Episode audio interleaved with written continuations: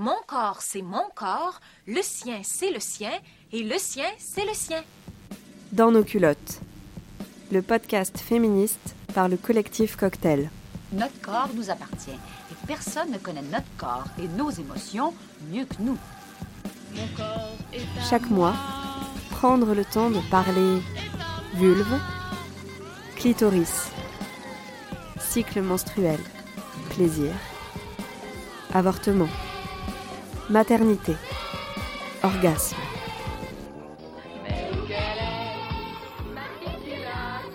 Parce que ce qui se passe dans nos culottes, ça nous regarde. Attention, ça va te commencer. Bienvenue dans cet épisode, le premier de la deuxième saison dans nos culottes. Une aventure radiophonique chaque mois sur Radio Canal Sud ou en podcast à toute heure du jour et de la nuit. Aujourd'hui, on parle du livre Nouvelle mère de Cécile Doherty Bigara, un témoignage libérateur et féministe sur la maternité. La maternité, comme vous ne l'avez jamais lu. Cécile Doherty Bigara est auteure, professeure de yoga et de méditation, installée à Toulouse. Elle est passionnée par le féminisme et l'écologie. Son livre paraîtra prochainement aux éditions Le Duc, et c'est une chance incroyable que nous avons eue de la rencontrer à quelques jours de sa sortie. Quand je pense à écrire ce livre, une image me vient au galop. Ma mère qui tient le livre finit fièrement dans ses mains, qui pense ⁇ Ma fille, un livre ?⁇ et qui plonge dans ce récit. J'imagine son visage se décomposer progressivement. Elle pense que je vais parler d'arc-en-ciel et de papillons. Elle pense qu'elle va lire une ode à la maternité. Sa déception, c'est la première que j'anticipe. Bien sûr, j'anticipe aussi celle du public, que j'ai une tare, que je n'ai pas compris, qu'il me manque le gène ou le trait de caractère pour avoir réussi à faire rouler cette affaire. Quand j'ai annoncé à ma belle-mère que j'écrivais ce livre, j'ai cherché mes mots et j'ai dit que j'allais parler de la transformation de la maternité. C'est un choc par bien des manières. Elle m'a répondu Oui, mais délicieux. Je peux encore sentir la boule au ventre et la nervosité qui m'a tout de suite envahi et a fait chauffer les pommes de main. Elle aussi va être déçue. L'abysse que je perçois entre le ressenti des femmes plus âgées qui me parlent de maternité et le mien pique. Ont-elles perdu toute leur mémoire? Le temps a-t-il effacé le souvenir de ces premières années? Encore une fois, ont-elles le gène qui m'a manqué? Alors que je regorge d'explications pour comprendre cet abysse. Elles n'avaient pas l'occasion de se poser ces questions, elles étaient entourées d'une famille géographiquement proche, soutenante. Je reviens à ce sentiment de honte et de gêne. Parce que délicieux n'est pas le premier mot qui me vient à l'esprit quand je pense à la maternité. Bonjour Cécile. Bonjour Claire. Merci beaucoup d'avoir accepté notre invitation donc à participer à cette euh, toute première émission du, de la nouvelle saison dans nos culottes. On vient d'entendre le préambule euh, de, de ton livre, dont j'en parlais en introduction, Nouvelle mère. Est-ce que, avant d'en parler, de rentrer dans le vif du sujet, tu peux nous dire quelques mots sur toi, sur qui tu es? Voilà, te présenter un peu en quelques mots pour celles et ceux qui ne te connaîtraient pas. Alors, je m'appelle euh, Cécile euh, Doherty-Bigara, j'ai 31 ans. J'habite à Toulouse. Je suis mère d'un petit garçon de presque 3 ans. Parce que quand on devient parent euh, et qu'on s'introduit, on introduit le, le fait qu'on a un enfant, tellement ça nous constitue. Et euh, j'ai un long parcours derrière moi de professeur de yoga et de méditation, et une vraie passion pour euh, le féminisme et l'écologie et l'écriture. Donc euh, tout ça est un peu regroupé dans, dans Nouvelle Mère. On va parler tout de suite d'écriture. Mhm. Qu'est-ce qui t'a donné envie justement d'écrire ce livre? C'est quoi le point de départ? Comment ça a commencé? C'est une très bonne question parce que je suis entourée de pas mal de personnes qui aimeraient écrire un livre. J'ai l'impression que tout le monde a un peu un livre euh, au fond de soi. Et je pense que dans les dix dernières années, j'ai eu des envies de, parler de ceci, de parler de cela, et puis c'est passé et, et j'ai pas concrétisé. Mais quand je suis devenue maman et que j'ai eu ce raz-de-marée, euh, l'envie de d'écrire et le besoin d'écrire ce qui s'était passé était tellement, tellement fort que je sentais que, que ça, devait sortir. C'était physique en fait. Contrairement à tous les autres projets où finalement je m'étais dit, bon, finalement, j'ai pas grand chose à, dire ou, où l'envie est passée je, sentais que je pouvais pas continuer ma vie sans véritablement m'arrêter et poser sur papier ce qui s'était passé et que je devais rendre honneur à ce qui s'était passé. Et il y a de multiples raisons pour lesquelles je, je, voulais écrire ce livre, mais je pense qu'une des grosses raisons, c'est qu'en devenant mère et dans les premiers mois et dans les premières années, je me suis vraiment sentie cassée, comme si euh, quelque chose n'allait pas chez moi parce que c'était tellement euh, exigeant et, dur et intense euh, que je pense que cette, cette, peur d'être cassée, cette peur que quelque chose n'aille pas chez moi, je l'ai souvent retrouvée chez d'autres personnes, mais vraiment dit en confidence extrêmement intime. Et, euh, et je sentais qu'il y avait une blessure qui avait besoin d'être guérie. Et j'ai pressenti que collectivement, il y avait aussi pas mal de non-dits et pas mal de choses qui étaient cachées, ou qu'on essayait de vite fait passer pour continuer à avancer. Et, ça m'a toujours touché la comment dire, la, blessure ou, euh, ou, ou, ce, qui nous, ce qui nous touche en tant qu'être humain. Et je crois vraiment dans le fait de s'arrêter et plonger dans la blessure et pas du tout d'essayer d'aller au plus vite euh, pour, euh, pour montrer aux autres que ça va ou pour rentrer dans les, enfin, ce que les autres nous renvoient de, de, ce qui se fait en ce moment. Et du coup, on essaye de faire comme tout le monde. Et du coup, c'était ça, c'était la, c'était de, de, de, sentir comme cette blessure m'affectait et à quel point je voulais euh, pas du tout l'ignorer, je voulais euh, plonger la tête, euh, la tête dedans. Quoi. Voilà. Et ça passait pour toi dans ce processus d'écriture? Écrire, c'est quelque chose que tu faisais déjà avant d'être maman? Oui, je pense que j'ai pas mal écrit dans les dernières années pour prendre soin de ma santé mentale, tout simplement. c'est un truc qui est en haut de ma liste des choses qui m'aident à, à m'en sortir dans ma tête et dans les choses qui me perturbent. Euh, je pense que je suis quelqu'un de, de sensible, voire d'hypersensible. Donc, euh, c'est ainsi que je suis faite. Chaque jour, euh, les choses m'impactent. Et du coup, je, je prends peut-être tous les jours, oui, un temps d'écriture pour poser à plat les choses, prendre de la distance et, et tenir avec beaucoup de tendresse ce qui est difficile pour moi. Donc, c'est quelque chose que je faisais déjà, c'est quelque chose que j'ai fait pendant, pendant les difficultés de, de, de cette maternité. Euh, mais c'est vrai que c'est encore autre chose d'en faire un livre, parce mm. qu'il y a cette idée de quelqu'un va le lire, contrairement à s'asseoir avec son carnet et puis un peu comme une diarrhée euh, sortir tout. Dans le fait d'écrire un livre, il y a aussi l'idée de ça va être lu par quelqu'un d'autre, il faut que je rende ça accessible, il faut que je tienne la main du lecteur ou de la lectrice. Et là, il y avait aussi un autre processus qui s'est enclenché, qui était de, me prendre au sérieux en tant qu'écrivaine. Euh, euh, et, donc voilà, c'était, aussi assumer que, que j'aimais ça et que, et que ce que j'avais à dire était, était important et valait la peine d'être lu. Ce qui est encore quelque chose que j'ai besoin de me, de me répéter, même maintenant, à, deux, trois semaines de la sortie du livre, que j'ai ma place en fait, que j'appartiens au, monde de, de l'édition. Et, et j'écris souvent dans mon carnet, il y a quelques jours, j'écrivais j'appartiens, j'appartiens, j'appartiens, parce que j'ai besoin de me le rappeler. Pendant que tu écris, tu sais que ce sera lu tu as contacté des, éditeurs? Alors le monde de l'édition, je le connais que par mon expérience personnelle. De ce que je sais, euh, il y a plein plein de magnifiques livres qui, euh, que personne ne connaît et qui sont au fond d'un tiroir et, plein de personnes qui envoient et qui envoient euh, des manuscrits à, aux maisons d'édition et n'ont pas de réponse. pour tout un tas de raisons. Je pense qu'une des raisons, une des raisons qui est hyper frustrante pour tout le monde, c'est que tout est un cercle fermé parfois. Donc euh, quand on n'appartient pas à des mondes, euh, toquer à la porte et pas avoir un contact, euh, pas avoir de réseau, c'est, ça peut être hyper difficile. Et dans mon cas, j'ai contacté des maisons d'édition via une, amie qui est également une écrivaine qui s'appelle Anne-Solange Tardy et qui est rapporteuse d'affaires et donc qui propose aux maisons d'édition des, hommes ou des femmes où elle dit cette personne-là, elle, a vraiment quelque chose à dire, je pense qu'il faut lui faire confiance. Et donc, euh, moi, j'avais cette idée de nouvelle mère, et donc elle est allée toquer à quelques portes avec euh, ce projet, et on a eu des réponses assez favorables. Et donc, on a validé que j'allais écrire ce livre, j'avais un contrat, euh, je savais qu'il fallait que je rende le 30 juin. Et, donc, quand j'ai commencé à écrire, oui, je savais, je savais déjà que Sauf si à la fin, je, disais, mon Dieu, je fuis cette responsabilité et je vous, je vous redonne l'argent et je ne veux plus entendre parler de cette histoire, à moins de fuir ce que parfois j'ai encore envie de faire, très honnêtement. Euh, à moins de fuir, oui, je savais où, où, ça allait, ça allait vers la publication. Est-ce que tu peux nous raconter à quel moment et comment tu as écrit? Quand je dis à quel moment, euh, à quel moment justement de cette période où tu es devenue mère, mm. tu as écrit le livre?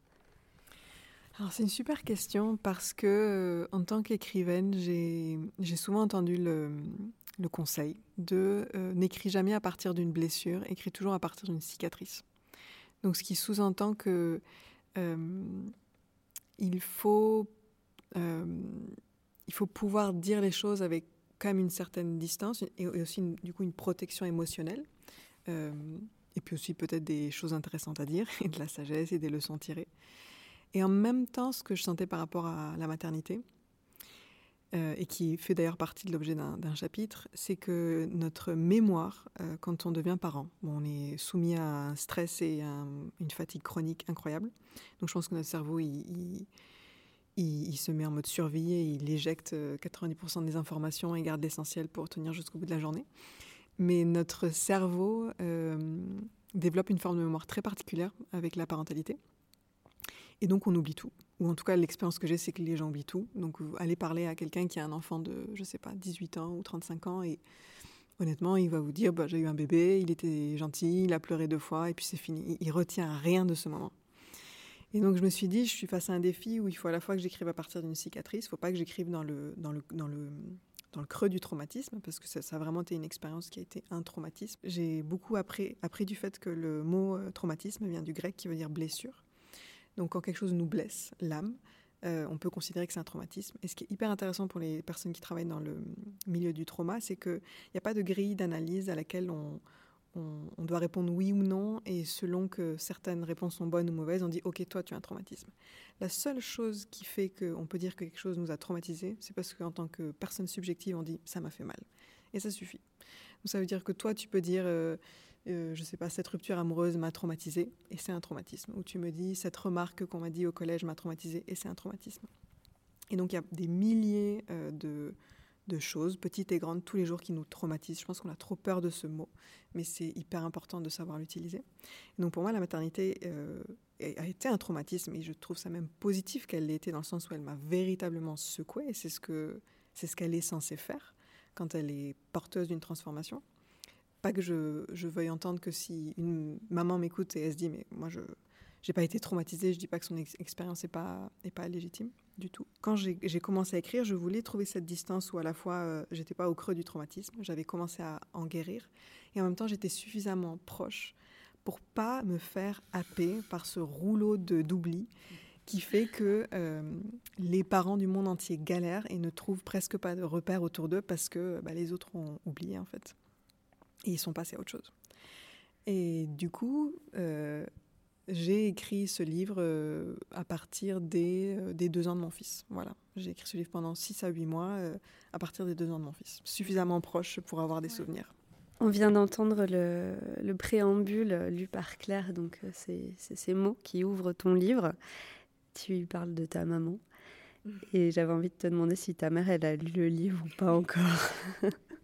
C'est une question très très juste euh, parce que euh, souvent je dis à mon compagnon que ça me m'embête pas du tout que la terre entière lise ce livre. Par contre, j'ai pas vraiment envie que ma famille et ma belle famille le lisent euh, parce que je, crains forcément ce que ça va renvoyer à chacun de, de son rôle, puisque c'est un, un, récit témoignage, donc forcément que j'utilise ma vie pour pour créer de l'art et pour dire des choses. Donc c'est probablement une des formes les plus euh, vulnérables et intimes d'expression qui soit.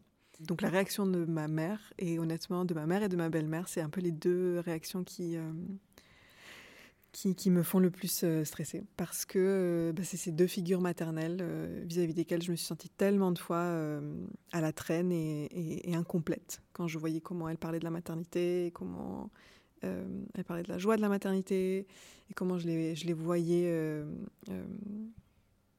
retracer euh, des enfances quasi euh, parfaites et heureuses, alors que moi, je, j'étais euh, submergée par la tâche qui était devant moi. Donc c'est ces deux figures voilà, qui, qui, qui, suscitent le plus de, de peur chez moi. Et donc elles, elles ne l'ont pas lu. Mais je pense que je vais leur envoyer le PDF avant la sortie du livre.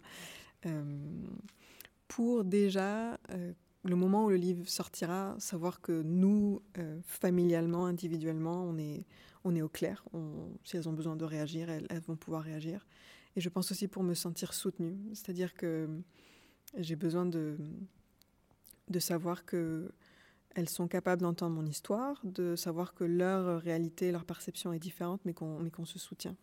Mais encore une fois, ça, renvoie à ce, format de livre qui est très particulier. C'est pas un roman, c'est pas un livre de conseils. C'est vraiment, euh, je ne vais pas vous donner particulièrement de conseils. Je j'imagine pas des personnages, mais je vais vous raconter une histoire et, c'est ma vie. Donc c'est une matière qui est euh, voilà, qui est, sensible. Et là, en t'entendant, je me dis, est-ce que finalement, ta mère et ta belle-mère ce ne sont pas les deux principales lectrices de ton livre? C'est-à-dire, est-ce que c'est pas finalement à elles aussi que tu t'adresses quand tu écris Est-ce que c'est pas aussi une réponse mmh. à, à, ces choses peut-être qui ont manqué ou aux échanges que tu n'as pas pu avoir au moment d'avoir ton fils?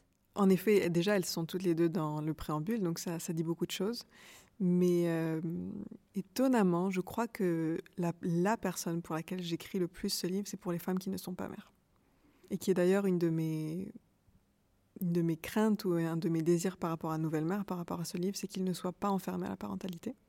Même si j'entends que, bah, forcément que Nouvelle Mère, la personne qui le titre, elle se dit euh, ah bah, je suis mère, je suis pas mère, ok, je, ça me concerne, ça me concerne pas, et puis que ça parle parfois peut-être de choses pour qui c'est un univers euh, trop lointain. Mais dans ma tête, ma mon véritable rêve de cible, c'est la femme, idéalement l'homme, qui n'a pas eu d'enfant. Parce que je, je, je, souhaiterais créer de, autant de, de, de vérité et de, et de transmission que possible par rapport à ce sujet.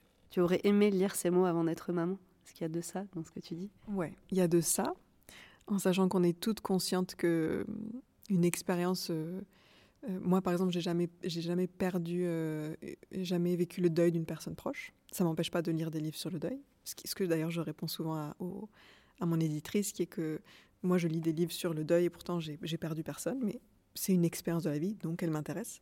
Et pour moi, c'est pareil avec Nouvelle Mère, même si on n'a pas eu d'enfant, c'est une expérience de la vie, donc elle est, intéressante en soi. Mais c'est clairement euh, lié à, une expérience que moi j'ai eue où je me souviens, euh, avant de tomber enceinte de, Léon, je me souviens qu'à l'époque, sur, euh, Instagram, je suivais le, compte d'une professeure de yoga qui venait d'avoir un enfant.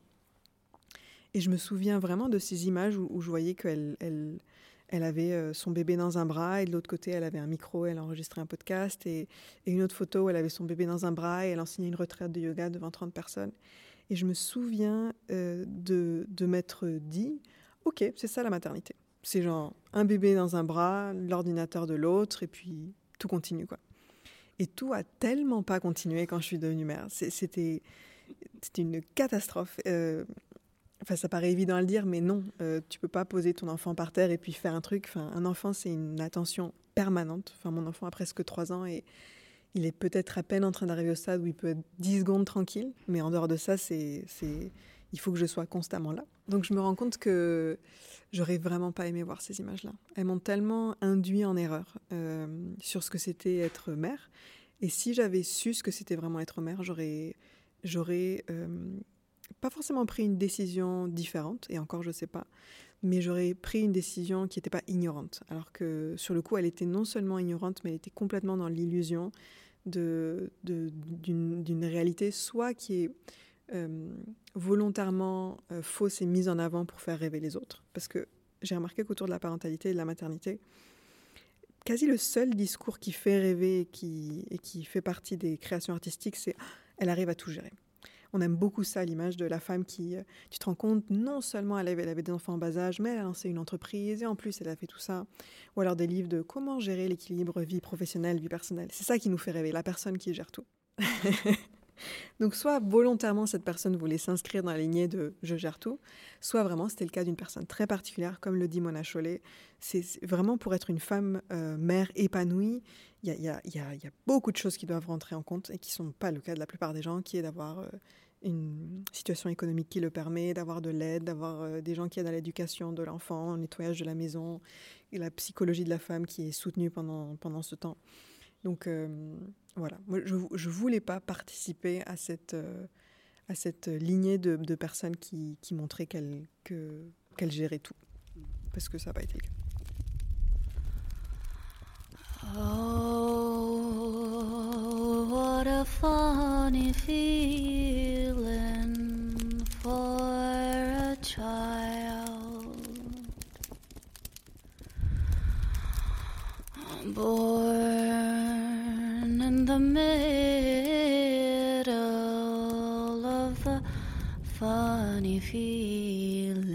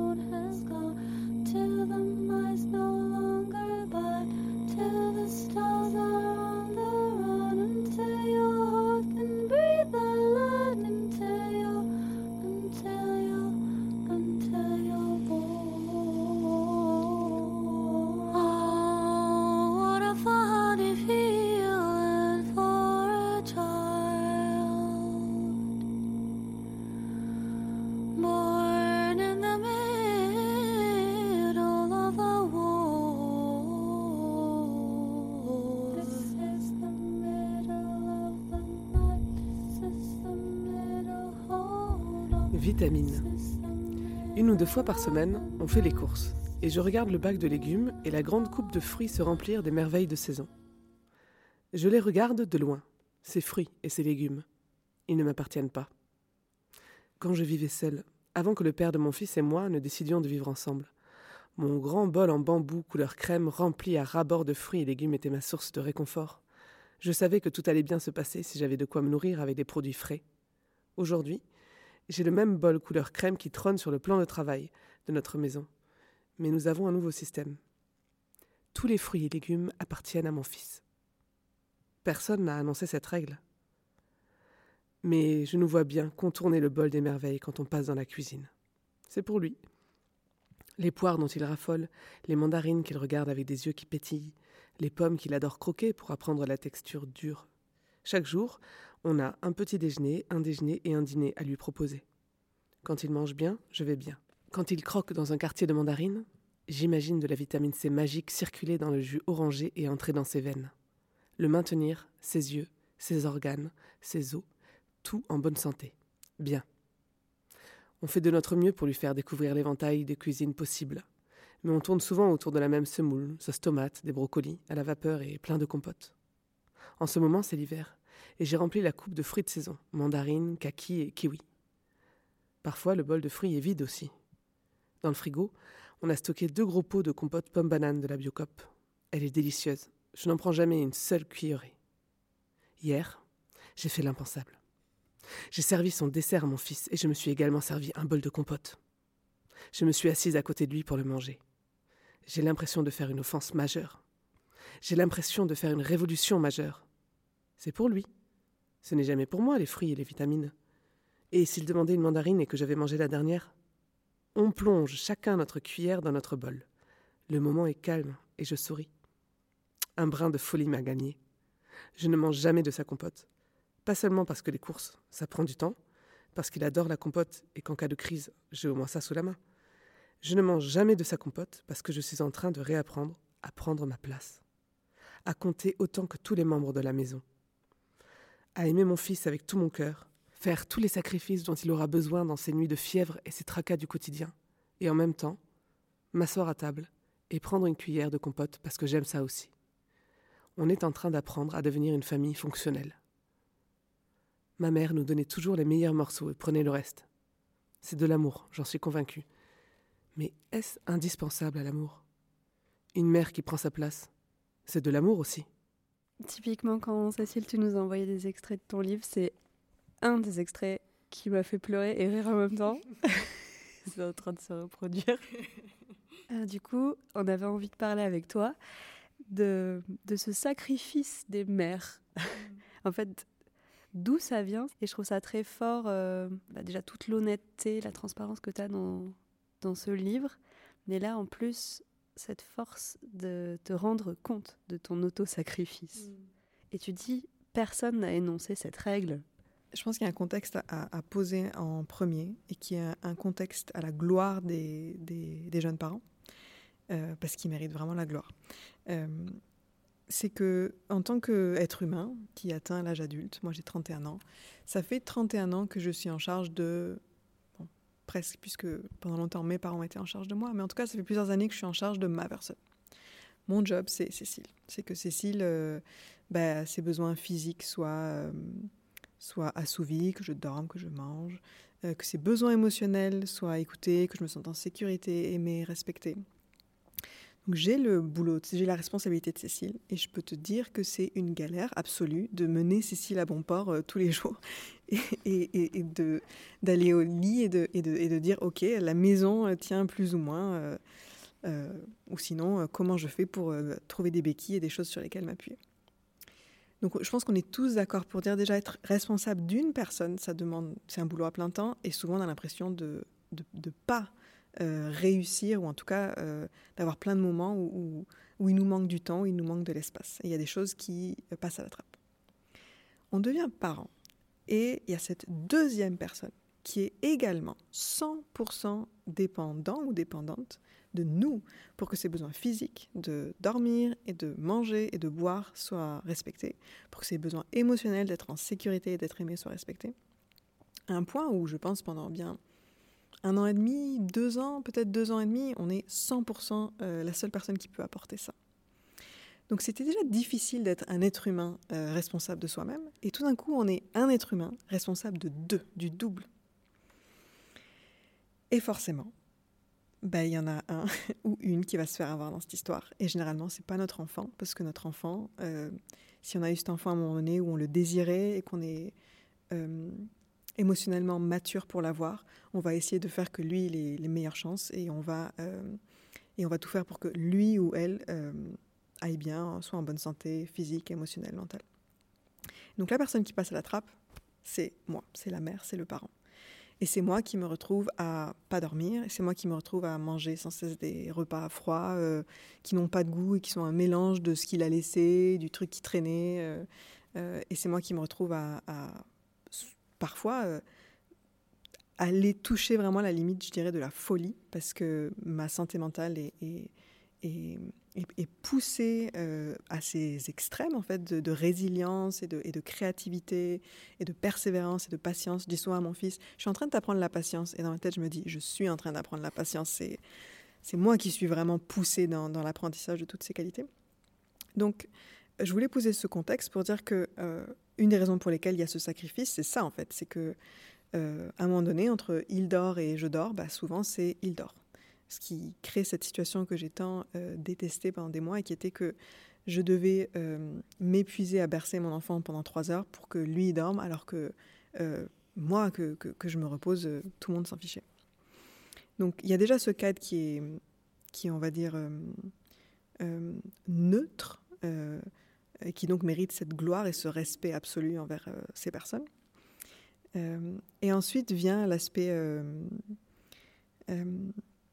sexiste, puisque jusqu'ici c'est surtout les femmes qui ont été responsables de la charge maternelle et la charge émotionnelle d'une famille, et que nos mères, la plupart des femmes, ont intégré que euh, la mère qui brillait était la mère qui euh, montrait à quel point elle pouvait se sacrifier, pas seulement pour sa famille, mais aussi pour les autres. Donc vraiment, on est entouré de, modèles de, femmes qui, du matin au soir, ne font que penser aux autres et ne savent pas fonctionner autrement et sont aussi piégées parce que c'est de là qu'elles tirent leur principale source de validation dans le monde. Parce que si on avait d'autres, je pense qu'on prendrait, on prendrait les autres. Donc cette, cette, euh, cette culture de, la femme martyre et de, et de, et de se sacrifier, elle est, euh, elle est théorisée par euh, plein de gens, mille, fois, mille fois mieux que ce que je peux vous expliquer. Et je vous conseille de lire Glennon Doyle et je vous conseille de lire Mona Chollet et, et, et plein d'autres textes qui parlent de ça. Mais je pense que dans, dans mon cas, dans mon cas, c'est quelque chose qui c'est quelque chose qui, qui, est toujours là et, co- et contre lequel je, je dois batailler. Et comment dire, c'est pas, pas quelque chose qui est parti. euh, c'est quelque chose face auquel je capitule parfois et, face auquel des fois j'arrive à, à, à- quand même prendre la décision de partir. Euh, donc il y a eu ce festival euh, écoféministe à Toulouse où je vous ai vu votre cabaret qui était magnifique chez Germaine. Et il y avait cette, autre. euh, le lendemain, il y avait une rencontre avec euh, une autrice que j'aime beaucoup. Et j'étais, ça faisait deux, trois semaines que je pensais au fait d'y aller. Et j'étais super contente. Et j'allais acheter son livre, etc. Et le jour d'y aller, mon fils était malade. Et dès qu'il voyait que j'allais vers la porte, il se mettait à pleurer. Et c'était genre, non, maman et tout. Et, et j'ai juste capitulé. Je, j'y suis pas allée. euh, j'ai sacrifié ce truc dont j'avais besoin pour lui. Et même si j'ai lu tous les livres féministes, même si je suis une thérapie pour m'aider à trouver ma place de femme dans tout ça, même si je sais que deux minutes après que j'ai quitté la maison, mon fils va s'en remettre, ben, je me retrouve quand même dans une situation où euh, parfois j'ai, pas d'autres euh, outils que de, que de céder et que de, de, ravaler mes besoins et me mettre euh, à son service. Et euh, j'aimerais avoir une réponse plus historique et sociologique que ça, mais euh, ce que je voulais dire en tout cas, c'est que euh, la culpabilité de mère, tous les sacrifices de mère, tout ça, c'est vraiment pas quelque chose que j'ai euh, réussi à écarter de ma vie. C'est plus une, une compagne qui est toujours là et avec laquelle je discute, que j'ai appris à vraiment bien connaître. Je sais à quel moment est-ce qu'elle est activée. Euh, je sais comment lui parler certaines fois. Je sais comment parfois elle, est trop importante, donc je baisse la tête et je me soumets complètement à elle. Et j'ai l'impression que c'est une chose avec laquelle maintenant je vais faire tout ce que je fais en fait. Écrire ce livre et, partir loin de mon fils ou euh, euh, rester comme ce jour-là alors que ma sœur qui a pas d'enfant me regarde en mode mais t'es pas une féministe toi Pourquoi est-ce que t'es pas allée à ton à ta rencontre? Pourquoi est-ce que tu t'es fait dominer par le, la, la- le chantage émotionnel de ton fils et c'est voilà c'est ma nouvelle compagne en fait. Je, je fais tout avec elle. J'avais envie de te demander comment faire pour réapprendre à prendre notre place. Et je pense que tu as déjà en partie répondu sur euh, ce, ce dialogue permanent. quoi. Mais c'est vrai que toi, qu'est-ce qui t'aide? Ce qui m'aide à, à- à- à réapprendre ma place, la première chose qui m'est venue à l'esprit, c'est la thérapie que je fais depuis euh, un an, un an et demi maintenant. Parce que euh, les choses que je me dis dans ma tête et les choses que, que je crois sont possibles et pas possibles sont quand même en partie liées à, des choses qui m'appartiennent pas et qui viennent de la vie de ma mère, avec elle-même, sa propre enfance, ses propres parents, la vie de mon père. Donc il y a tout un bagage euh, qui est là, comme pour tout le monde, et qui, je pense, est intéressant à regarder parce que euh, je trouve qu'on on, deal tous avec nos névroses et nos difficultés, mais si on prend un pas de recul, on se rend compte déjà que les mots qui sont choisis dans notre tête et, et- le cadre dans lequel nos névroses circulent vient de ça en fait. Donc il n'est pas le même pour tout le monde et c'est- et c'est déjà de, bien de voir euh, quel langage il parle, quelle voix est-ce qu'il a, est-ce qu'il a la voix de ta mère, est-ce qu'il a la voix de ton père, quel, est son accent, quelle est la texture de sa voix. Donc moi ça m'a vraiment beaucoup aidé de faire cette thérapie pour, euh, pour réaliser tout ce que je pensais euh, venait de moi, mais en fait venait principalement de ma mère. Et, euh, et, et ça je trouve que c'est... euh, c'est vraiment un travail qui, qui, qui fait bouger les choses en profondeur. Et une autre chose à laquelle j'ai pensé quand tu m'as demandé comment j'ai réappris ma place, je ne sais pas si c'est totalement lié, mais je vais essayer de, connecter avec succès les deux idées. Et c'est quelque chose que j'ai réalisé que très récemment et qui est que, euh, en fait, j'aurai plus jamais la même place parce que je serai plus jamais la même personne parce que la naissance d'un enfant, c'est comme, euh, c'est comme le deuil de quelqu'un qui est proche. C'est un événement qui, qui te casse ou qui te change d'une certaine façon. Et ensuite, tu peux pas reprendre ces morceaux et les ressouder. C'est pas comme un os qui se casse et qu'on ressoude. Tu seras plus jamais la même personne. Et, d'ailleurs, il y a tout une, un discours ambiant euh, dans le cas de la maternité qui se fige dans cette fameuse phrase euh, retrouver son corps d'avant, mais je pense que plus symboliquement, il y a cette idée qu'on cherche toutes, quand même pendant certains mois, à retrouver notre vie d'avant, jusqu'à réaliser au bout d'un moment que cette vie est, est, est- elle, a, elle est partie pour de bon. Euh, et donc, réapprendre ma place, c'est aussi réaliser que c'est c'est pas mon ancienne place que je vais retrouver, mais c'est une nouvelle place que je dois recréer.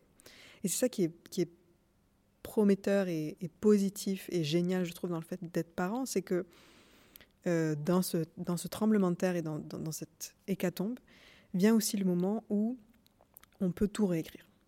On peut vraiment tout réécrire. Euh, par rapport à ce que je vous disais sur les parents, on peut décider que euh, la façon dont nos parents ont, décidé de mener cette vie de famille, il y a des choses qu'on prend, il y a des choses qu'on va pas prendre. Et du coup, euh, les choses qui me parlent pas, bah, bah, bah, c'est quoi chez moi? Dans ma, maison, comment on fait les choses par rapport à, comment ça se faisait euh, chez mes parents? Dans le livre, je prends l'exemple du, du rangement, du nettoyage, où devenir parent, c'est aussi décider que bah, je ne suis pas obligée de me soumettre, moi et mon compagnon et mon enfant, à euh, un standard de maison impeccable, qui était le standard de la maison de mes parents, parce que ça ne ça me, ça me parle pas. Et qu'après avoir porté ça pendant des années, et ensuite avoir essayé de, vraiment que ma mère rentre chez moi et qu'elle dise euh, Ah, c'est super propre et ouf, j'avais gagné euh, l'assentiment, décider que pour moi, dans mes règles, ça, ça aurait moins d'importance. Voilà. C'est beaucoup plus important pour moi qu'on passe un bon moment à ce que la maison soit, soit nickel. Donc, il y a ça qui vient dans le fait de réapprendre sa place, qui est que bah, du coup, tu as le droit de, dire de quelle couleur va être cette place et, et com comment est-ce que tu, vas la faire. Et, et c'est là aussi où vient la force du féminisme, où je pense qu'il y a beaucoup de femmes qui rencontrent le féminisme pour la première fois pendant la parentalité ou qui est renforcé pendant la parentalité parce qu'il y a cette idée de, en fait, qui est-ce que je vais dans mon couple et qui est-ce que je vais être par rapport à mon enfant et, et, et, et, vient, et vient cette force de ah oui en fait je veux je veux pas du tout m'écraser euh, je veux pas devenir euh, la, la maman qui euh, euh, qui, qui, montre qu'elle a des réserves inépuisables et qui en fait s'oublie toujours et, qui, et qui érige en standard de perfection le fait de s'oublier. Je, veux être une, humaine qui est fonctionnelle et qui pense à elle aussi et qui écoute ses besoins. Et, donc je, je, vais, je vais créer ça dans, dans ma maison. Donc je pense qu'il y a cette idée aussi dans, prendre sa, prendre sa place et de c'est de allez c'est parti on va on va tout réinventer on a l'occasion de le faire maman copine mon fils s'est réveillé aux aurores ce matin et je maudis le manque de sommeil. Il s'est réveillé en appelant Mama, Mama. Et quand je l'installe sur le plan de travail, le temps que la bouilloire fasse ronronner l'eau pour chauffer son biberon, il me regarde. Et le premier mot qu'il me dit, c'est Copine. Et il se met à hocher la tête de haut en bas avec insistance, le regard malicieux. Copine? Il redit Maman, copine. Et écarquille ses yeux en attendant que je saisisse. Ah, mes copines Oui, je lui réponds. Je suis allée voir mes copines hier soir et je te l'ai expliqué en partant. Il y avait Tata Elsa et Tata Christelle. Je cite leurs prénoms l'une après l'autre, et il est ravi. Hier soir, je suis partie avant de le mettre au lit pour aller voir mes copines. Il a deux ans, et c'est drôle les mots et les souvenirs qui marquent son esprit dans la journée. C'est toujours une pochette surprise le lendemain matin de découvrir quel est le premier mot qu'il va dire, le souvenir qui est resté. Ce matin, c'est maman, copine, et j'en suis diablement fière. Je suis une maman qui sort régulièrement. J'ai grandi avec une maman qui ne quittait jamais la maison et qui, dans un contexte culturel sexiste et vieux jeu, devait recevoir l'approbation tacite de mon père pour pouvoir sortir. Les mots Est-ce que je peux sortir? comme une adolescente l'aurait demandé à ses parents, n'ont jamais été prononcés par ma mère. Mais je savais. Je connaissais les pressions que mon père mettait sur ma mère pour être sûr qu'elle arriverait à temps pour le repas, les stratégies que ma mère utilisait pour ne pas dépasser l'heure à laquelle elle avait annoncé qu'elle reviendrait. Ma mère était là, dans ma vie, tous les matins et tous les soirs. Chaque fois que mon visage se décollait de l'oreiller et chaque fois qu'il s'y reposait. Un signe de croix et un bisou, pour la nuit, comme un talisman, le meilleur moment de ma journée. Pourtant, je ne suis pas là pour tous les matins et tous les soirs de mon fils. Alors quand son premier mot ce matin est copine, j'ai un premier pincement au cœur et je me demande est-ce pour ça qu'il s'est levé si tôt aujourd'hui? Est-ce que la question où est ma mère? le tenait si agité pendant la nuit qu'il n'avait pas d'autre option que de se réveiller et de cracher les mots qui montaient à sa bouche comme une vague qui veut déferler Maman est avec ses copines, où est maman? Où est-elle passée? Passée cette pensée étrange, je n'accorde aucun crédit à cette théorie. Après tout, il est 5h30 du matin et il n'y a pas grand-chose qui ait de la contenance dans mes pensées. J'aurais aimé voir ma mère sortir plus souvent. Je ne veux pas le dire comme un reproche, elle était la meilleure mère pour moi et bien au-delà. Mais j'aurais aimé la voir avec des copines. Rentrer tard, rentrer en riant, rentrer en tapant la porte contre la table, en faisant trop de bruit, sans faire exprès et en riant. Il y a cette phrase de Carl Jung. Rien n'affecte autant un enfant que la vie non vécue de ses parents. Ma mère a reçu un autre mémo. La meilleure chose que tu puisses faire pour ton enfant, c'est de lui donner toute de ta personne. Mieux, tu lui donneras ta vie. Profondément, à l'intérieur de mon ventre, je sais que c'est faux pour moi. Je peux voir les yeux de mon fils briller dans la cuisine sombre où je lui prépare son biberon de lait quand il dit Copine. Maman est à d'autres personnes qu'à moi, et c'est étrange et merveilleux. Ma mère nous a tout donné de sa personne, de sa vie, et, à bientôt 70 ans, elle commence sa propre révolution féministe. Elle va prendre trois cours de Zumba par semaine, a développé un radar pour détecter les remarques sexistes de notre société et se bat pour retrouver une vie complète à elle, pour se retrouver elle. Il n'est jamais trop tard. Parce que je suis l'enfant d'une maman qui ne s'est presque rien laissé à manger dans l'assiette pour elle-même, je sais que ça ne m'a pas fait sentir plus rassasiée pour autant. Son vide n'était pas mon plein. Son plein est ma gloire. Je veux la voir. Je veux qu'elle s'assoie à table, qu'elle soit la première à poser ses fesses sur la chaise, qu'elle prenne la meilleure part du morceau et qu'elle s'en amuse en riant. Maman, j'aurais tellement aimé que tu t'en gardes un peu plus pour toi. Mon fils, merci d'avoir tes yeux qui scintillent quand tu dis Maman, copine. Ça m'a fait ma journée. Ta grand-mère et moi, tu es en train de nous refaire tout entière.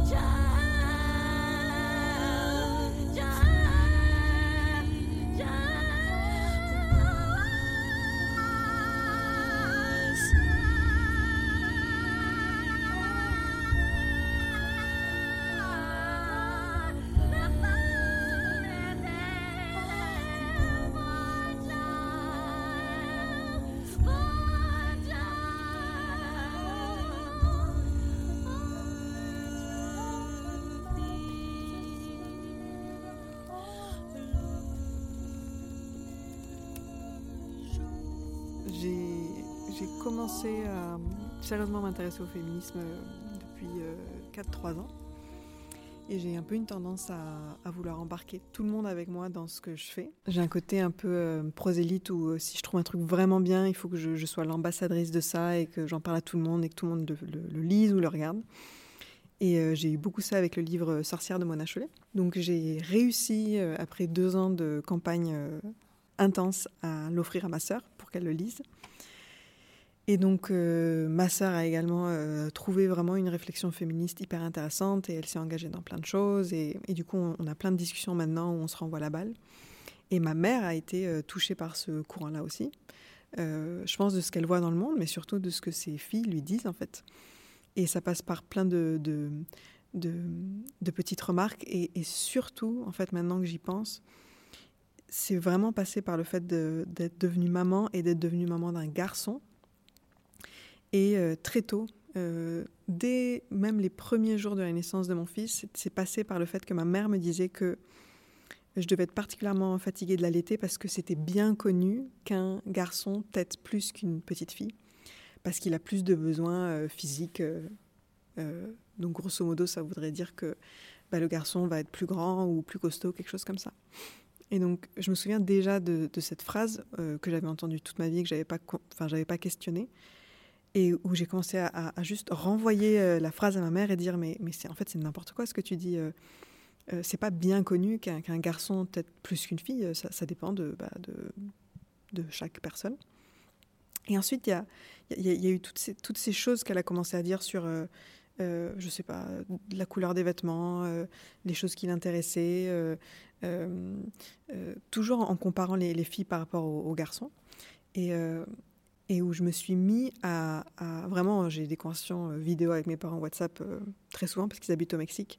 Et au moins une fois dans la conversation, ils disent un truc et je leur dis c'est de la merde ce que vous dites, je vous le renvoie, j'en veux pas ce, paquet pourri, euh, j'y crois pas du tout.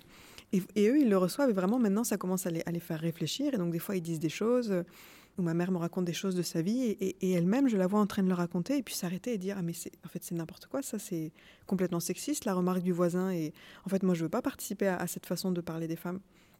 Donc il y a ce truc qui s'est fait parce que familialement, euh, on s'est mis à parler de féminisme, mais vraiment qui s'est fait par le fait de, moi devenir euh, parent. Et il y a quelque chose que j'ai réalisé, que je pensais est important de dire, ce que, ce que j'ai observé, c'est que euh, ma relation avec ma mère a jamais été aussi exigeante que depuis que je suis devenue mère moi-même. Et encore une fois, je pense que c'est positif parce que on a, on s'est toutes déplacées, on a trouvé des, des nouvelles places. Et je pense que c'est très difficile pour un parent de voir son propre enfant être parent et de le respecter en tant que tel, et de respecter ses choix et de lui faire confiance. Mais je pense que ce qui s'est joué aussi pour nous, c'est que euh, en devenant mère moi-même, il fallait vraiment que je devienne une, fille qui était désobéissante vis-à-vis de sa propre mère. C'est-à-dire que la seule façon pour moi de, de, de grandir et de véritablement devenir une adulte et de dire non, c'est comme ça que, que ça va se passer chez moi. Et notamment, non, mon fils ne va pas grandir euh, saupoudré de toutes ces petites remarques euh, euh, qui euh, divisent les filles et les garçons et qui créent le monde dans lequel on vit actuellement, ce système patriarcal. De dire ça, ça m'a vraiment demandé de, passer par pas mal de moments où je faisais que dire non, je, vous renvoie tout ça, je le prends pas, ce qui forcément crée euh, des conflits, des, incompréhensions, des réajustements, des conversations difficiles, des silences. Mais je pense que on peut être fier de nous d'être passé par là et de continuer à avancer dans ça, parce qu'il y, y a ce moment où, où, comme je le dis dans le texte, en ce moment, mon fils et moi, on est en train de d'apprendre des choses à ma mère en fait. On est en train de la faire grandir elle-même dans son chemin à 70 ans où elle pourrait se dire que elle est arrivée au bout et elle a rien à apprendre. Euh, et c'est ça qui est qui est beau, c'est que ça, ça se fait pas vraiment pas que dans le sens où les grands apprennent aux petits, mais ça se fait vraiment dans le sens où les petits euh, renvoient des choses aux grands. Je suis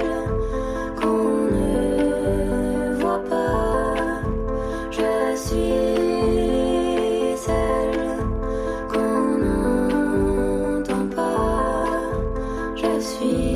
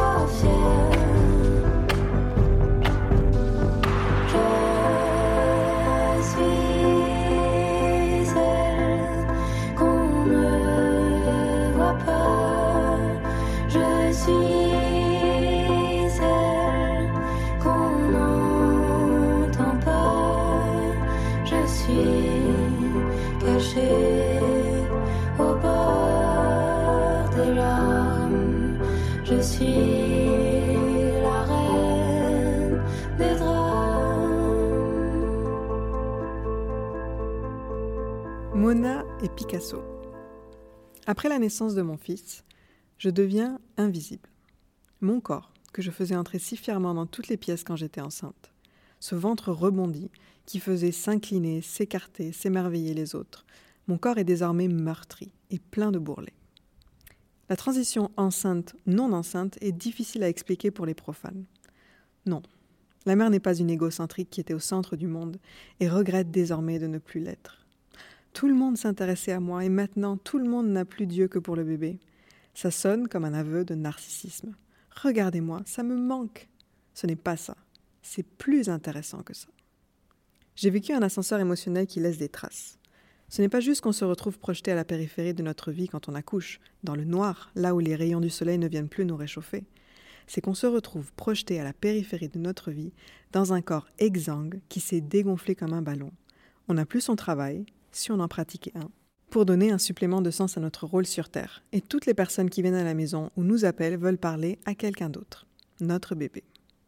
Laborieusement, j'essaye de décrire ce gouffre qui s'ouvre sous nos pieds en même temps qu'on doit réussir à faire survivre un bébé, nuit et jour, un petit être qui peut tout demander de nous parce qu'on n'a jamais aimé quelqu'un comme ça sur Terre. Pouvez-vous le voir? Ce n'est pas une claque. Et c'est plus qu'un chapitre qui se tourne. C'est une mort. C'est une mort qui appelle une naissance, mais il faut traverser cette mort en premier pour espérer arriver quelque part. Pendant cette mort, je me suis sentie impuissante et invisible. Alors quand j'ai ouvert le livre Sorcière de Mona Chollet, le premier livre féministe qui a atterri entre mes mains, ma vie a changé. C'était mon premier Noël avec mon petit garçon. Il avait un an. Ma belle famille avait fait l'effort de venir passer Noël chez nous. Chaque matin, je n'avais qu'à m'allonger sur le gros canapé gris qui trônait dans mon bureau et à ouvrir ce livre mystérieux avec écrit Sorcière à l'encre rouge sur la couverture, pendant que j'entendais le brouhaha des grands-parents, d'une tante qui jouait avec mon enfant. J'étais en vacances et j'avais laissé un message absente du bureau pendant deux semaines que je comptais bien respecter. Je peux encore sentir la sensation de mon ventre qui respirait abondamment et profondément, complètement relâché, alors que tous les petits cris, les couches à changer, les repas à donner étaient gérés par quelqu'un d'autre.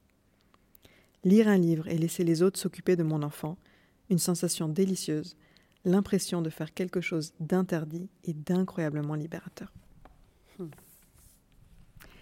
Et ce jour-là, entre mes mains, sorcière.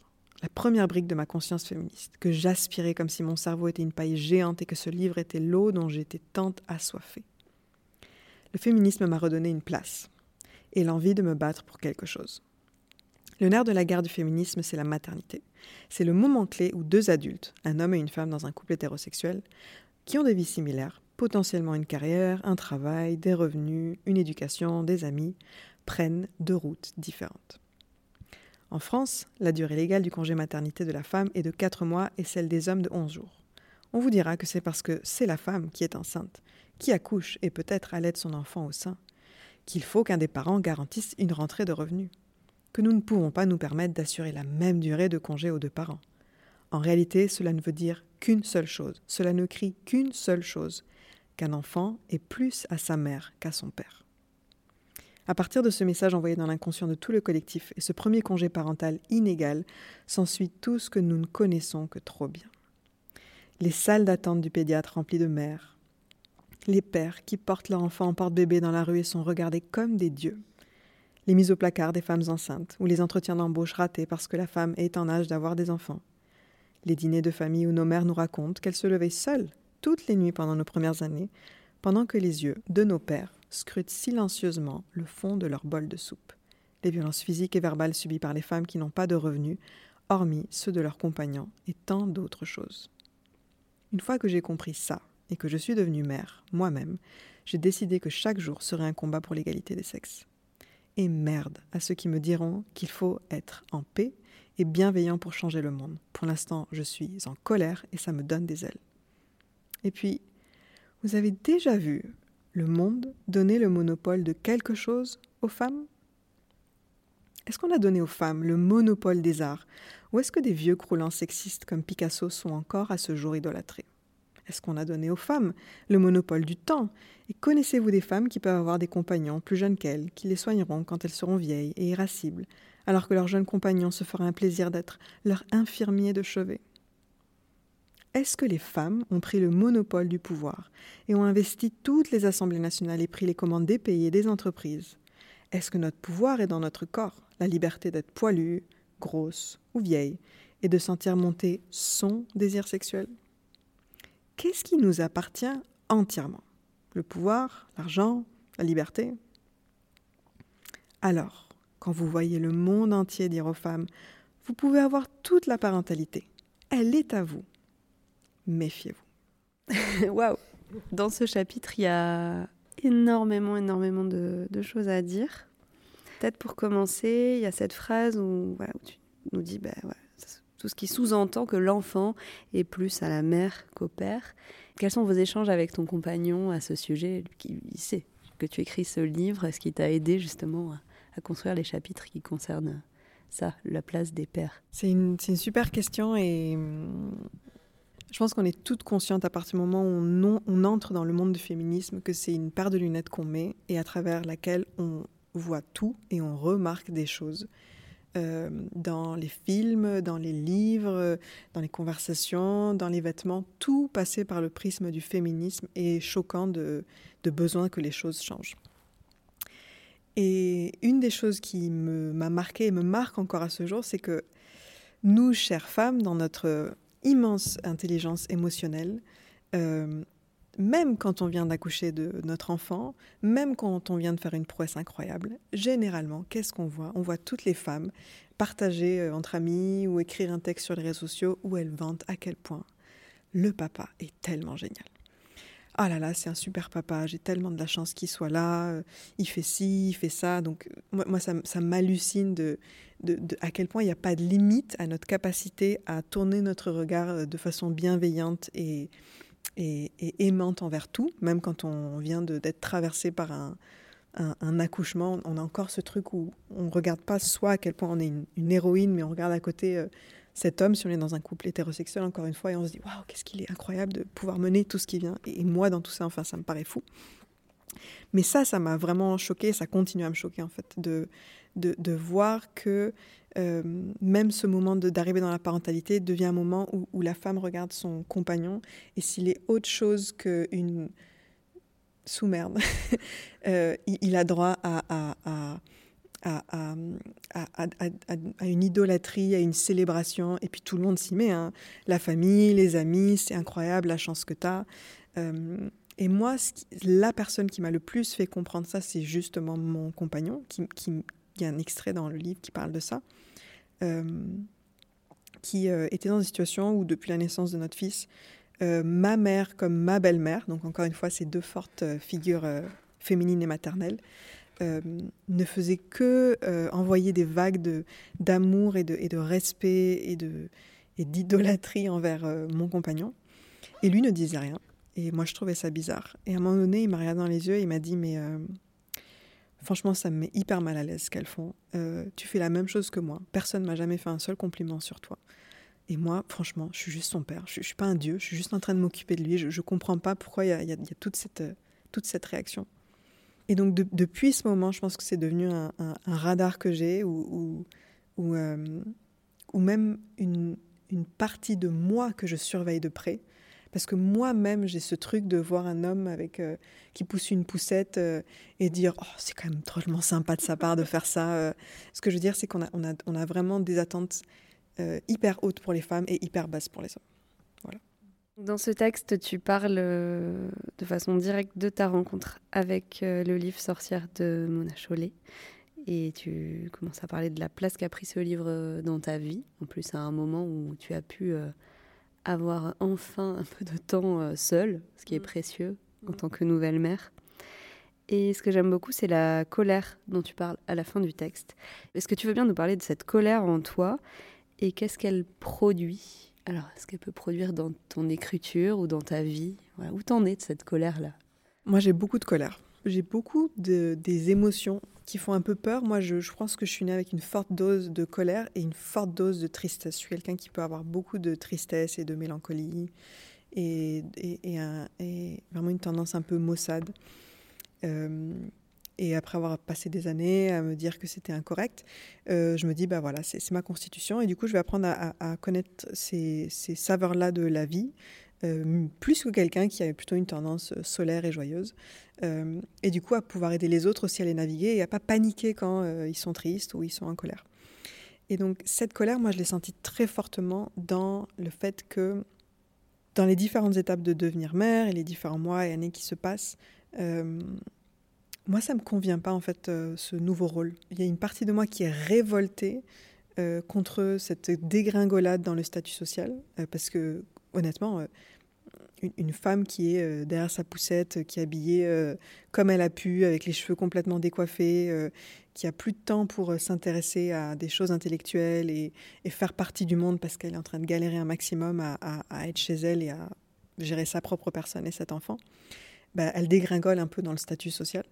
Et en même temps que je me sentais dégringoler et devenir invisible, une partie de moi était vraiment fâchée de ça et, disait je, je refuse ça, je, repousse ça. Et du coup, je pense que c'est un fort instinct de protection de ma personne qui est associé à cette colère. Je suis pas arrivée à un stade où, quand la parentalité m'a entièrement englobée, où je me suis dit, allez, euh, de toute façon, ma vocation, c'est être mère, ou euh, allez, c'est parti pour quelques années, je vais disparaître. Tout du long, il y a une partie de moi qui disait, non, non, non, non, je, repousse. Comment je fais pour sortir la tête de l'eau? Comment je fais pour continuer à vivre? Où est-ce que je trouve des ressources? Cette colère qui, qui, était mon, instinct de, de- préservation, c'est vrai qu'elle est euh, régulièrement euh, et agréablement réchauffée par euh, tous les podcasts féministes et tous les livres féministes, parce que c'est une colère qui est, qui est intelligente, qui est, qui est drôle, qui est insolente. Et je pense qu'il faut la mettre dans le contexte où, euh, dans mon parcours initial, moi je viens du monde du bien-être de la spiritualité, donc je suis professeur de yoga, donc pas mal de mes consoeurs et de mes confrères sont vraiment des personnes qui vont te dire que euh, tu crées ta réalité depuis l'intérieur et que, euh, je sais pas moi, euh, il suffit de vivre dans le pouvoir du moment présent pour voir toutes les difficultés se dissoudre, qui prônent la bienveillance, qui sont tout un tas de choses auxquelles je crois, mais qui sont aussi une impasse absolue. Parce que euh, dans la situation actuelle, que ce soit dans le cas de la parentalité, comme de l'écologie, euh, comme des euh, gouvernements populistes en ce moment qui mettent en danger la vie de millions de personnes. Être dans son coin et se dire il suffit que je sois bienveillant, il suffit que je, je crois dans le pouvoir de mes pensées, il suffit que je sois calme et le monde va changer. Je pense que c'est se mettre les doigts dans les yeux, je ne sais pas si ça se dit. Euh, la réalité est, est- est ce qu'elle est. Et, et on ne peut pas combattre la réalité par euh, Oh, je crois dans ma tête que euh, la vie est belle et qu'il suffit de, etc. Il y a vraiment un mouvement collectif et politique et militant et féministe qui est en train de se mettre en place et que je pense qu'il faut alimenter, certes, de notre capacité à être calme et à être positif et tout ça, mais il faut aussi alimenter de la colère qu'on a parce que c'est une énergie qui est hyper puissante. Et je pense qu'il y a sûrement plein de choses aussi à dire sur le fait que c'est une émotion qui nous met mal à l'aise peut-être en tant que femme, je sais pas. Peut-être que une femme qui se met à hausser la voix, on ne considère pas qu'elle est euh, une super oratrice, mais qu'elle euh, mais ne se contrôle pas émotionnellement ou qu'elle a une crise hystérique, je sais pas. Mais euh, dans mon cas personnel, c'est vraiment aussi une façon de, recadrer et repousser ce milieu spirituel dont je viens et qui m'apporte beaucoup, au- auquel je suis vraiment fière d'appartenir, mais qui vient peut-être un peu déconnecté de, de, de certaines réalités qui sont en train de nous rattraper avec tout ce qu'on est en train de voir euh, euh, dans les derniers mois. Voilà. Allez, allez, allons à chaque coup de rame. Prends la force dans la taille et dans les talons. Allez, allez, allons à chaque coup de pioche. Prends la force, c'est fastoche de ma chanson, de ma chanson. Allez, allez, allons, allons. Allez, allez, allez,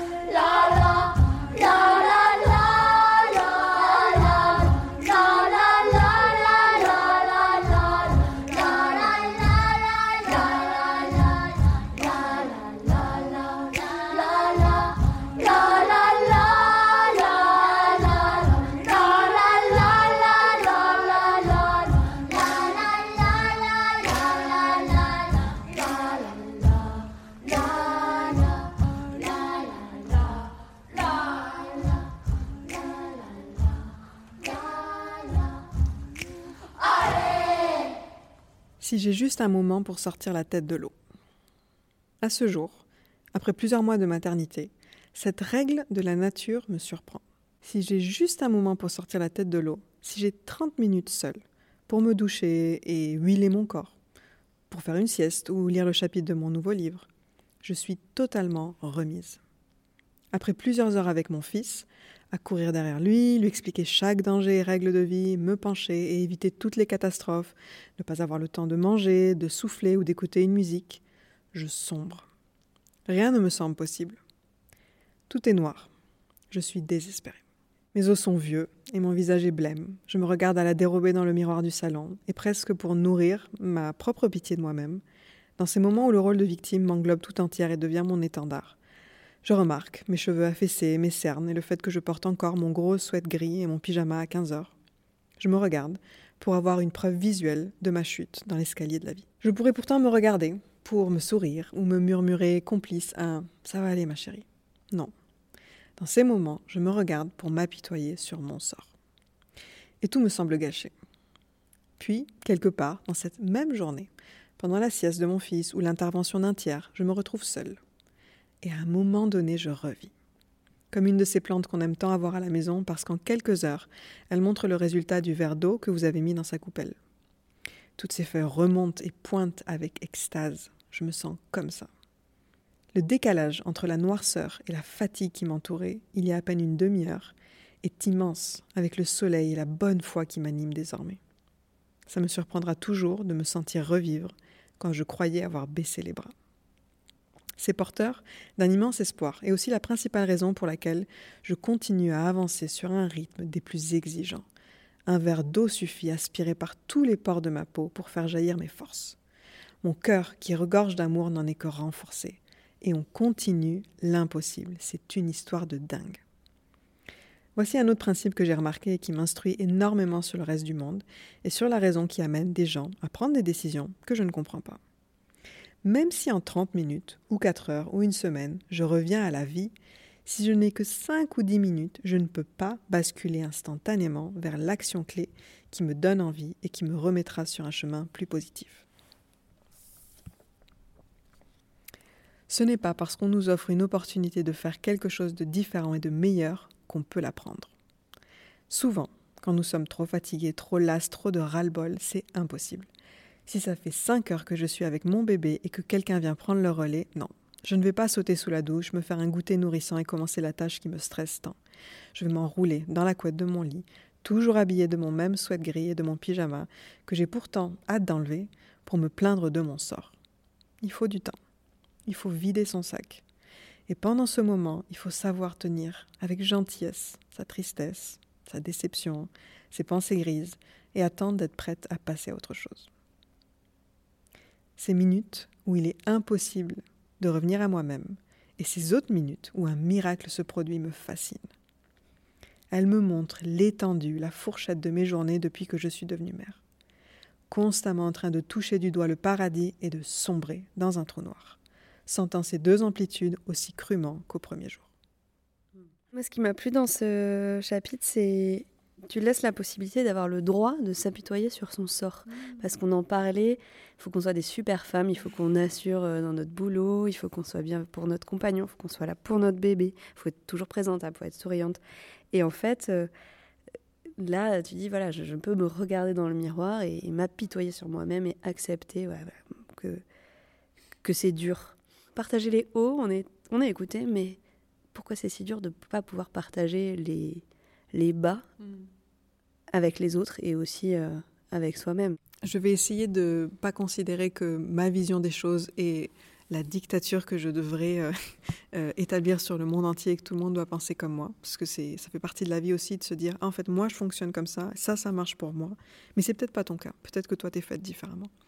Mais je pense que ma personnalité et ma philosophie de la vie est vraiment alignée avec le fait que nous gagnons à être et à ressentir les parts d'ombre, les moments d'ombre, et que plus on arrive à euh, explorer et vivre dans ces espaces quand ils se présentent, pas forcément les chercher, pas avoir une, une, allégorie de la souffrance, mais c'est un des principes bouddhistes, la vie est souffrance, la souffrance va venir, tu n'as pas besoin d'aller la chercher, il y aura de la maladie, il y aura du deuil, il y aura de la peine. quand la souffrance est là, plus j'arrive à euh, faire sa rencontre et à discuter avec elle, plus je trouve que euh, j'augmente également ma capacité à être avec les autres émotions, qui sont euh, la joie et l'émerveillement. Et, pour moi, c'est une, colonne vertébrale. C'est vrai que je, je, suis rassurée parce que je trouve cette euh, croyance également dans le bouddhisme qui me parle beaucoup et dans beaucoup de professeurs spirituels qui me parlent beaucoup. Donc je suis encouragée par les personnes que je lis à m'asseoir avec ma peine et ma tristesse. Et, euh, et, donc je le fais parce que je trouve ça thérapeutique, euh, parce que je, pense que ça changerait le monde entier. Euh, on peut parler même de éco-psychologie, en ce moment on parle beaucoup de la crise écologique. Il y a une vraie réflexion dans l'éco-psychologie qui est que tant qu'on ne se sera pas assis avec la profonde peur et peine qu'on a à avoir détruit notre monde, et la profonde peur et peine qu'on a de ce qui va se passer, on ne va pas pouvoir enclencher le changement. Parce qu'il y a une partie émotionnelle à prendre en considération. Donc moi, ça fait partie de ma vie, ça fait partie de mon métier, ça fait partie du livre et des choses que je que j'essaye de défendre, c'est est-ce qu'on peut ne pas se dépêcher de courir vers la joie et vers le prochain moment? Est-ce qu'on peut rester 30 secondes de plus dans ce truc qui t'a fait mal? Est-ce que tu peux le tenir? Est-ce que tu peux fermer tes yeux et respirer avec? Est-ce que tu peux me dire où dans ton corps est-ce que tu sens ça? Qu'est-ce que c'est? Est-ce que c'est est-ce que tu sens que ta gorge se bloque, que tu as besoin de parler mais que ça sort pas? Est-ce que c'est ton ventre? Est-ce que du coup tu te rends compte que tu as un nœud au ventre depuis 10 ans et que ça te et qui s'enflamme et qu'il te stresse? Qu'est-ce que qu'est-ce que c'est cette cette émotion? Et dans le livre, c'est une des fiertés du livre, mais c'est aussi une des choses qui qui me questionne sur ce qui va se passer au moment de la sortie, j'ai également fait ce choix de, euh, de raconter les difficultés euh, et de ne pas chercher à donner une image de moi, encore une fois, de celle qui gère, euh, de celle qui voit le côté positif des choses, même si vraiment, moi, je, je c'est pas forcément mon don au monde, je suis pas quelqu'un qui va te tourner vers le positivisme. Il y a des gens qui sont comme ça et je suis tellement heureuse qu'ils soient dans ma vie, ils ont plein de qualités. Moi, mon rôle dans ce monde, c'est d'essayer de se tourner vers cette ombre, quand il y a cette ombre, et de dire qu'est-ce qu'elle a à m'apprendre, qu'est-ce que je peux regarder en elle, parce que je pense que c'est en l'intégrant au maximum qu'il y a une transformation. Et dans le cas de la parentalité, je soupçonne le fait que euh, on veut tellement vite euh, passer sous le tapis tout ce qui est difficile euh, qu'on passe également à côté de, de ce que ce, ce, rite initiatique veut faire de nous. Parce que devenir parent, c'est vraiment un rite initiatique, c'est vraiment une, une, une, une opportunité de, de, tout remettre en question et de tout réécrire. Donc, euh, plus on est en contact avec toute la palette d'émotions qui vient à ce moment-là, plus je pense qu'on euh, peut aller dans la profondeur de cette transformation. Je pense, c'est ce que je soupçonne. Et donc il y avait cette idée dans le livre aussi de ne pas montrer que je gère, de ne pas montrer euh, comment on, équilibre la vie personnelle et professionnelle, et qui était aussi, et je pense que je peux me donner cette accolade et je peux être fière de moi pour ça, qui était aussi quelque chose qui était courageux. Encore une fois, la, matière de ce livre, bah, en fait, c'est moi. Et même si je sais, en tant que passionnée de livres et en tant que lectrice, que rien ne me touche autant que de lire la vérité et de lire une expérience, même si c'est pas la mienne, même si je considère pas que c'est la seule expérience, mais ça m'apporte beaucoup. Une fois que c'est toi qui l'écris, tu te rends compte que ça a un prix en fait. Euh, ça, ça t'expose d'une certaine façon euh, et que tu dois vraiment euh, te préparer à, à être euh, au clair avec toi sur le fait que tu es euh, une personne qui a de la valeur, que tu es une personne importante et que ce qui est important, c'est ce que toi tu te dis de toi à toi et pas ce que les autres vont dire euh, par rapport à toi. Donc ça, ça dépasse un peu le cadre de la, de la question, mais c'est vrai que ça fait partie maintenant du processus de sortir ce livre, de dire bah ça parle de moi et en même temps c'est pas moi en fait. Ça fait une belle transition vers euh, la fin de l'émission. Mmh. On avait envie de te faire un petit cadeau. On lit peu de choses. Ou en tout cas peu de choses euh, aussi transparentes, aussi honnêtes euh, sur la maternité. Et on a trouvé un, un texte d'Annie Arnaud, un extrait du livre La femme gelée. Je ne sais pas si tu connais, mais voilà, on a envie de te le lire et après d'en discuter ensemble pour finir l'émission. Deux années, à la fleur de l'âge. Toute la liberté de ma vie s'est résumée dans le suspense d'un sommeil d'enfant l'après-midi. Gaieté d'abord. Le souffle régulier, le silence. Dort-il? Pourquoi ne dort-il pas aujourd'hui? L'agacement. Ça y est, enfin. Le sursis d'un temps fragile, empoisonné par la crainte d'un réveil prématuré. Klaxon de voiture, sonnerie, conversation sur le palier. Je voudrais encotonner l'univers autour de lui. Deux heures pour me ruer dans la préparation du concours du CAPES. Des cris, un débouli de cubes, le couinement du nounours, à chaque fois l'impression d'être coincé. Mais qu'il est joli le bébé qui s'éveille, tout frais, heureux de vivre, je sais. Moi aussi, je roulais le store avec pétulance, modulée. On a fait son gros dodo, allez, pipi, et on ira se promener tous les deux au jardin. On donnera du pain aux cygnes. Je la remontais, la joie maternelle à grand renfort de rire, chansons et chatouilles au bicou. Loin de moi ce désir indigne de le laisser dans son parc en me fourrant des boules dans les oreilles pour continuer mon travail. Je dois être avant tout une vraie mère, me précipiter dans la chambre du bicou dès son réveil, vérifier la couche culotte scrupuleusement, renifler, préparer la sortie en poussette, mais doucement. Rythme de l'enfant d'abord. Mais qu'est-ce qui m'obligeait? Moi, je vis dans un joli appartement, avec baignoire gonflable, pèse-bébé et pommade pour les fesses. Et la malédiction de la psychanalyse. Tout est joué avant trois ans. Je la connais par cœur. Elle pèse sur moi, 24 heures sur 24, et sur moi seule, forcément, puisque j'ai la charge totale de l'enfant. Je l'ai lu, la Bible des mères modernes. Papa, c'est le chef, le héros, c'est lui qui commande, c'est normal, c'est le plus grand, c'est le plus fort, c'est lui qui conduit la voiture qui va si vite. Maman, c'est la fée, celle qui berce, console, sourit, celle qui donne à manger et à boire. Elle est toujours là quand on l'appelle. Une voix qui dit des choses terribles, que personne d'autre que moi ne saura s'occuper aussi bien du bicou, même pas son père, lui qui n'a pas d'instinct paternel, juste une fibre. Écrasant.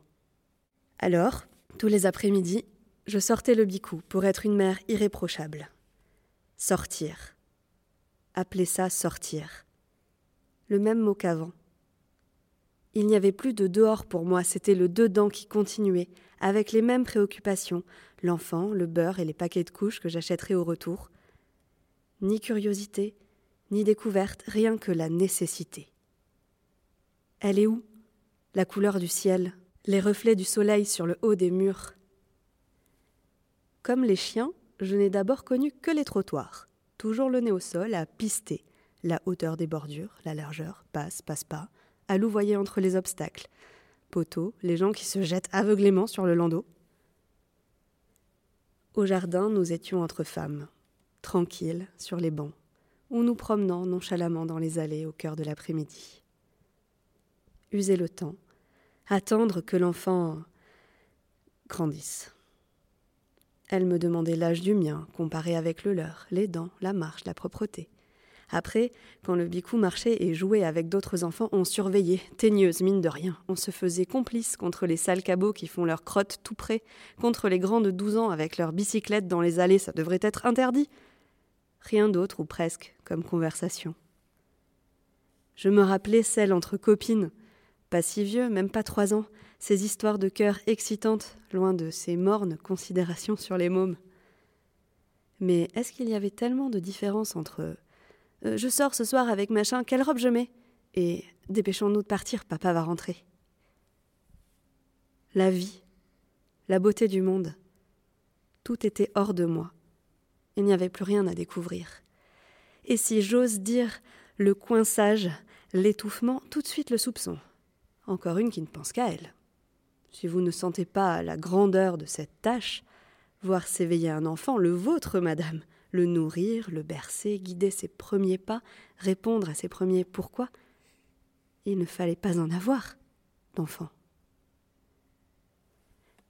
Quand le soir, son père prend dans ses bras le bicou radieux, nourri, débarbouillé, culotté de frais pour la nuit, c'est comme si j'avais vécu la journée entière pour arriver à ces dix minutes, celle de la présentation de l'enfant à son père.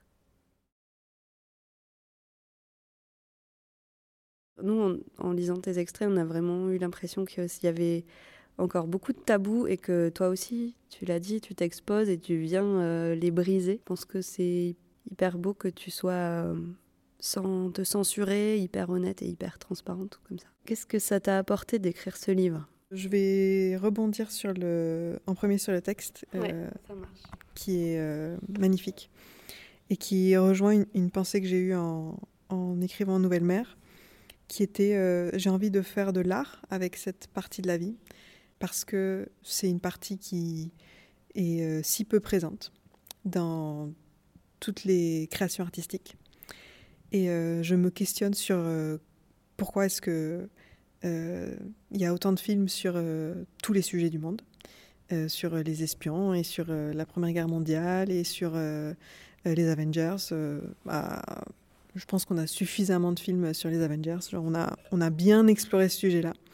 Et puis il y a ce truc euh, de devenir parent qui n'intéresse pas, ou je peux même voir une partie de moi qui considère le sujet inintéressant ou dévalorisant. Donc ce que je vois à l'extérieur, je le vois en moi aussi. Je vois aussi comment, euh, dès que ma tâche parentale est finie, la première chose que j'ai envie de faire, c'est me ruer, aller faire autre chose, me remplir la tête d'autre chose.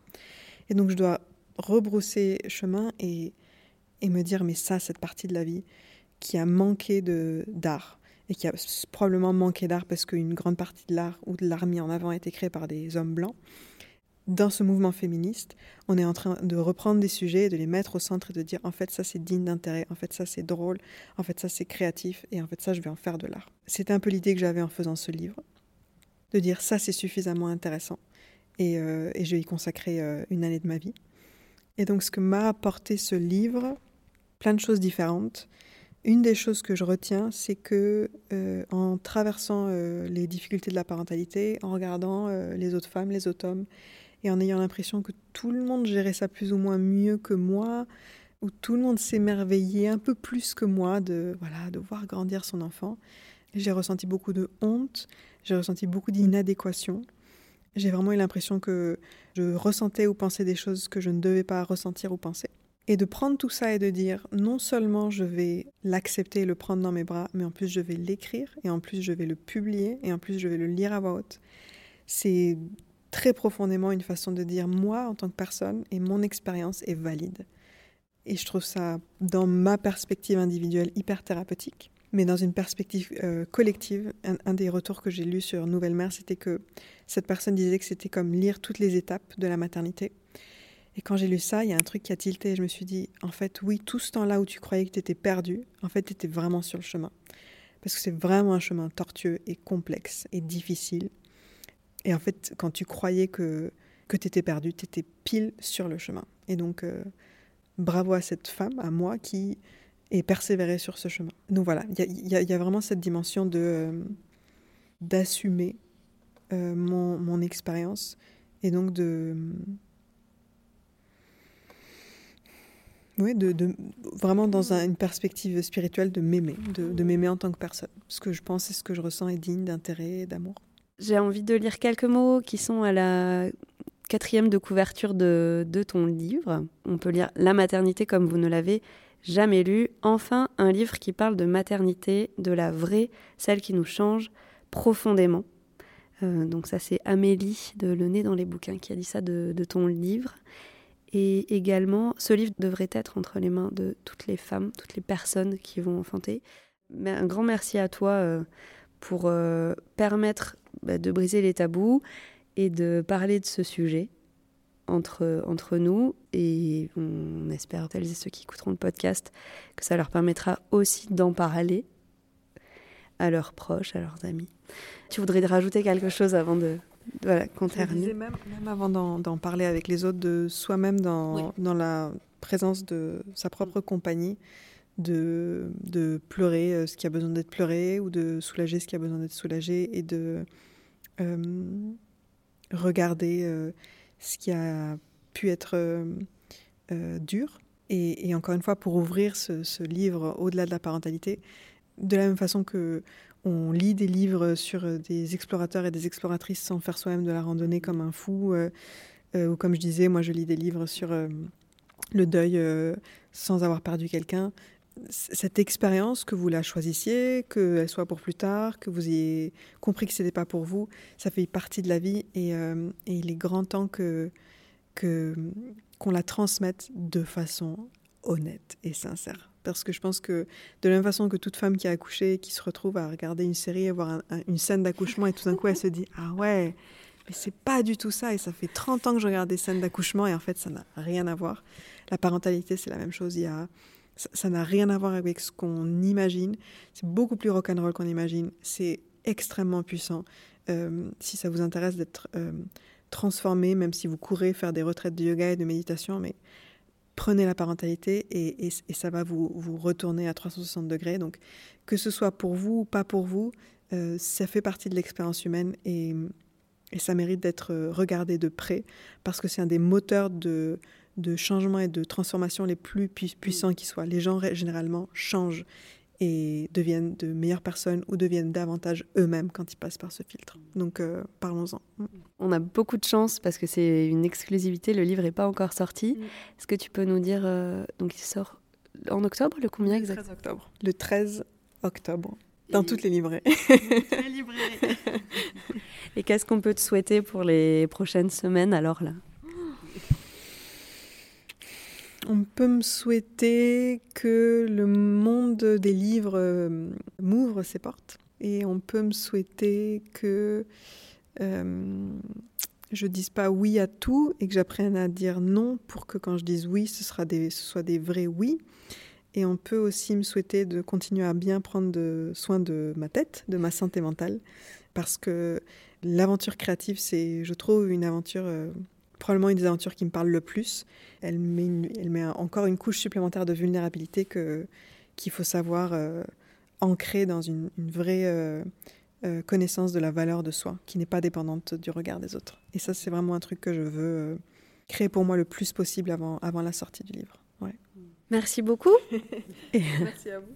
Merci beaucoup à, à- à toutes les deux et à toute l'équipe euh, et au collectif Cocktail et à, et à ce podcast et à tout ce que vous faites que j'aime énormément moi aussi. C'était Dans nos culottes, en compagnie de Cécile Doherty Bigara. On vous donne rendez-vous le mois prochain pour une nouvelle émission. D'ici là, portez-vous bien, dans vos culottes et partout ailleurs.